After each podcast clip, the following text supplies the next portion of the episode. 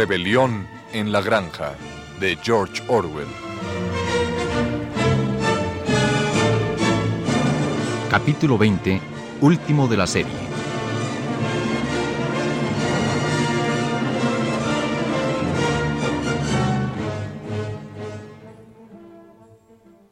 Después de lo anterior, ¿no resultó extraño que al día siguiente los cerdos que supervisaban el trabajo de la granja llevaran un látigo en la mano? No me extraña enterarme de que los cerdos han comprado un radio, están gestionando la instalación de un teléfono y se han suscrito al John Bull, Tits Beats y Daily Mirror. Tampoco les resultó extraño ver a Napoleón pasearse por el jardín de la casa con una pipa en la boca. Y ni siquiera se asombraron cuando los cerdos sacaron la ropa del señor Jones de los roperos y se la pusieron. Napoleón apareció con una chaqueta negra, pantalones y polainas de cuero, mientras que su favorita lucía el vestido de seda que la señora Jones acostumbraba a usar los domingos.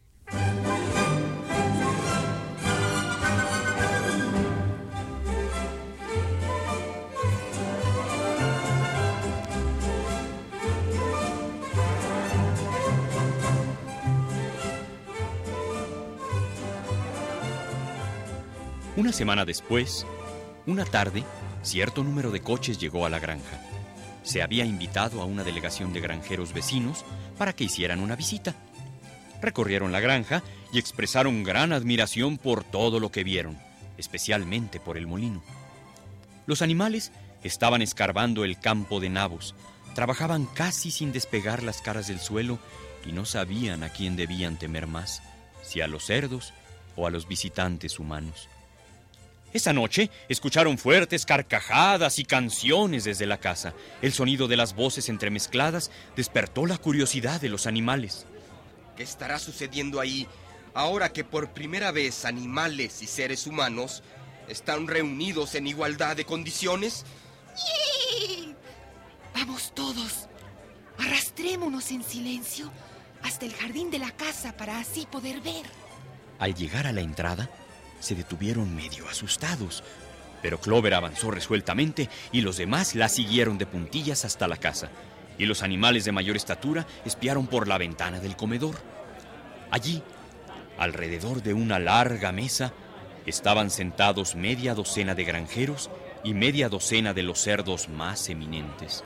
Napoleón ocupaba el puesto de honor en la cabecera. Los cerdos parecían encontrarse completamente a sus anchas en las sillas. El grupo estaba jugando una partida de naipes, pero la habían suspendido un momento para brindar. Una jarra grande estaba pasando de mano en mano y en pezuña, y los vasos se llenaban de cerveza una y otra vez. El señor Pilkington de Foxwood se puso en pie con un vaso en la mano. Em, em, quiero solicitar un brindis a los presentes pero antes de eso, quiero decirles algunas palabras.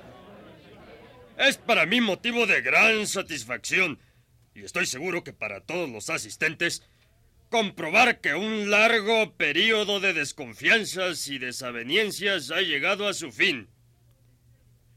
Hubo un tiempo, eh, no es que yo cualquiera de los presentes compartieran tales puntos de vista, pero hubo un tiempo en que los respetables propietarios de la granja animal eran considerados, eh, claro, no hostiles, pero sí con cierta dosis de recelo por los vecinos humanos.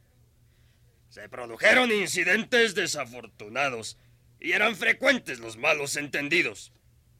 Se creyó que la existencia de una granja poseída y gobernada por cerdos era en cierto modo ah, anormal y podía tener un efecto perturbador en el vecindario.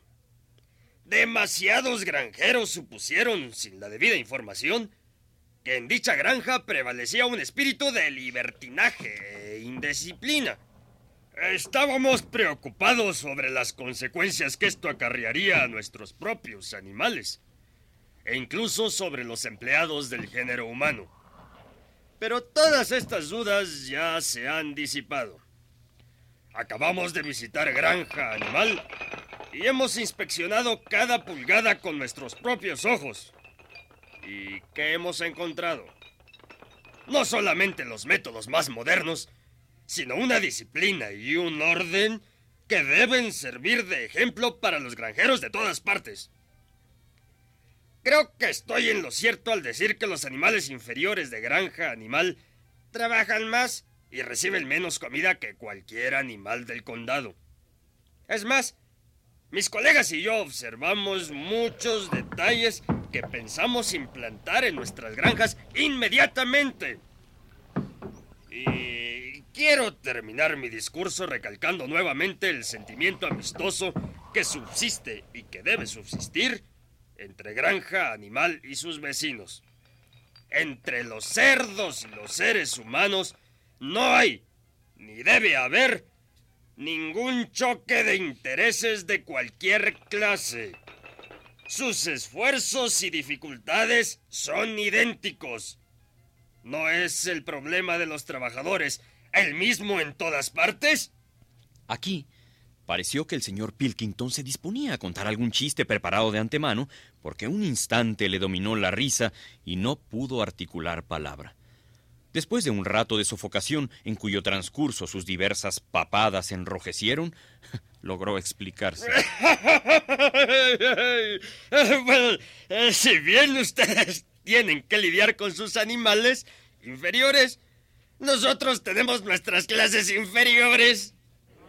Esta ocurrencia les hizo desternillar de risa, y el señor Pilkington los felicitó nuevamente. Eh, los felicito por las escasas raciones y las largas horas de trabajo que he observado en la granja animal. Eh, y ahora les pido a todos los presentes que se pongan de pie y se cercioren de que sus vasos están bien llenos. Señores, les propongo un brindis por la prosperidad de la granja animal. Hubo unos vítores y un resonar de pies y patas. Napoleón estaba tan complacido que dejó su lugar y dio la vuelta a la mesa para chocar su vaso con el señor Pilkington antes de vaciarlo. Cuando terminó el vitoreo, Napoleón, que permanecía de pie, insinuó que también tenía que decir algunas palabras. Como en todos sus discursos, fue breve y al grano. También estoy contento de que el periodo de desaveniencias llegue a su fin.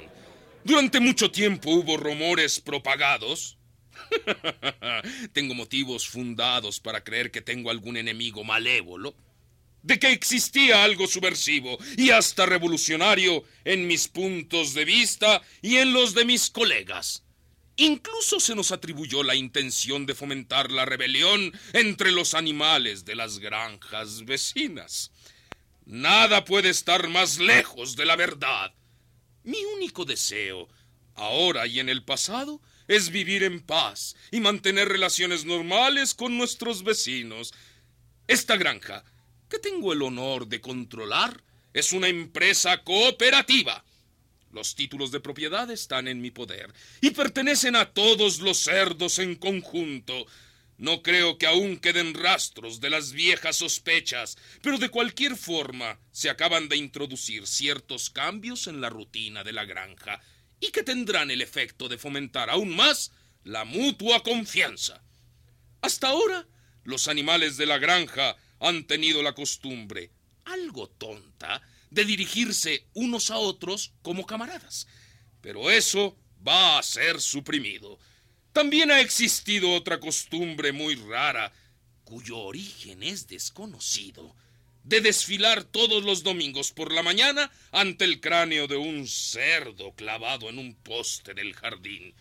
Esto también ha sido suprimido y el cráneo ya ha sido enterrado. Creo que mis visitantes han observado asimismo la bandera verde que ondea al tope del mástil. En este caso, seguramente notaron que el asta y la pezuña blanca con que estaba marcada anteriormente han sido eliminados. En adelante será simplemente una bandera verde. Ahora solamente tengo que hacer una sola crítica al magnífico y amistoso discurso del señor Pilkington aquí presente. El señor Pilkington ha hecho referencia en todo momento a granja animal. No podía saber, naturalmente, porque yo iba a anunciarlo por primera vez, que el nombre de granja animal ha sido abolido. Desde este momento, la granja va a ser conocida como Granja Maynor, que es un nombre verdadero y original. Señores, voy a concluir proponiéndoles el mismo brindis de antes, pero de otra forma. Llenad los vasos hasta el borde. Señores, este es mi brindis. Por la prosperidad de la granja Maynor. ¡Salud!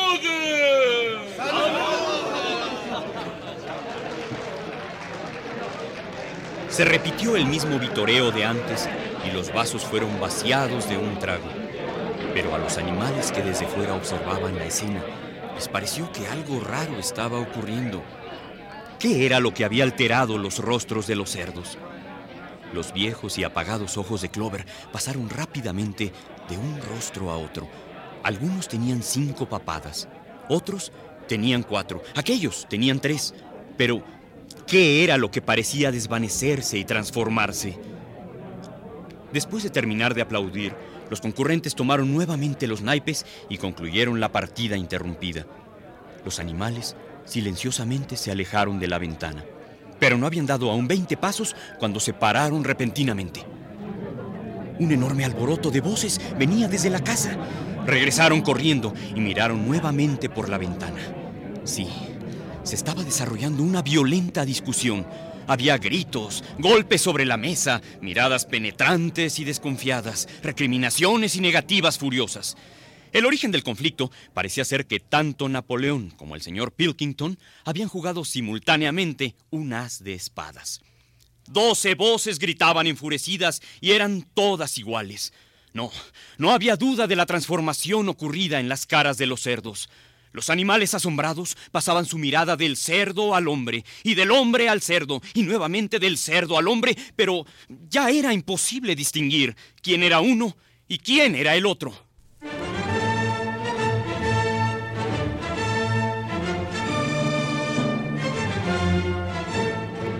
Rebelión en la Granja de George Orwell.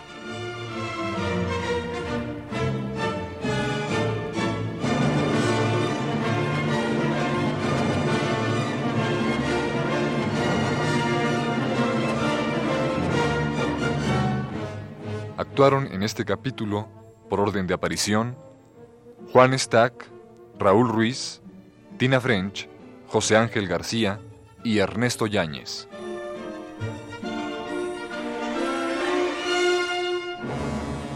Grabación y montaje, Jorge Castro y Manuel Estrada.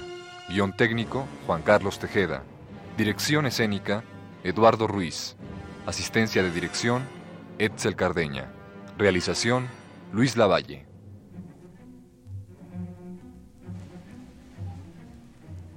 Producción Radio UNAM.